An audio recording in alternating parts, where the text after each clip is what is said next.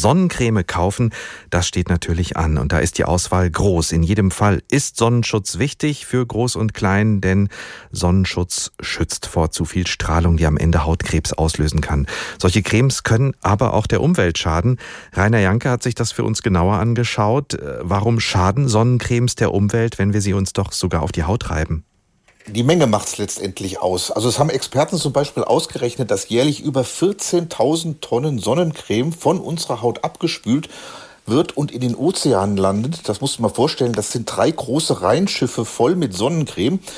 Und ein Großteil dieser Creme kommt eben nicht bei uns in der Nord- oder Ostsee ins Wasser. Da scheint ja auch nicht so oft die Sonne, sondern in den Regionen, wo es warm ist und die Leute mehr Sonnencreme brauchen. So. Und vor allem diese chemischen UV-Filter in den Cremes, die heißen etwa Oxybenzon oder Octinoxat, die greifen zum Beispiel die Korallen im Pazifik an.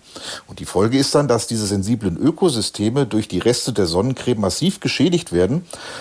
Und äh, ja, auch für uns Menschen sind diese organischen UV-Filter gar nicht so ungefährlich. Forscher aus den USA haben festgestellt, dass diese Substanzen, die da in den Lotionen, Sprays und in den Sonnencremes sind, ins Blut übergehen können, zumindest wenn du die häufiger nutzt. Und das kann zur Folge haben, dass du Allergien oder sogar Hormonstörungen bekommst.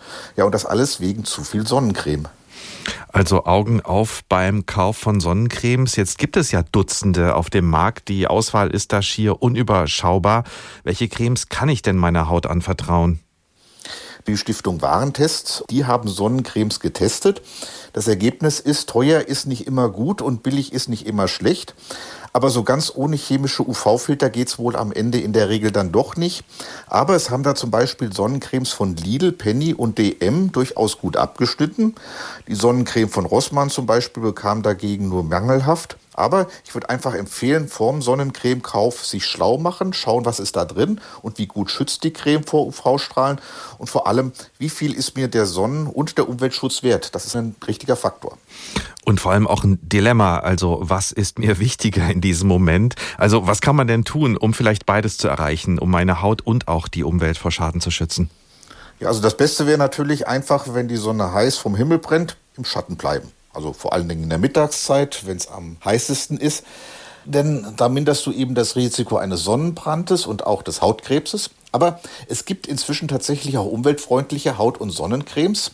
In den USA zum Beispiel ist eine Creme zugelassen worden, die die Haut und die Umwelt schützt. Blöd ist nur, so eine kleine Tube der Creme kostet fast 60 Euro. Und auch in der Schweiz, da gibt es eine Firma, die natürliche UV-Filter aus Algen entwickelt. Aber wie gesagt, alles teuer und bisher nicht für die Massenproduktion geeignet. Ja, und wenn du wirklich in die pralle Sonne musst, einfach am besten ja Klamotten drüber ziehen, denn dann wirst du zwar nicht braun, aber du schützt zumindest deine Haut und die Umwelt.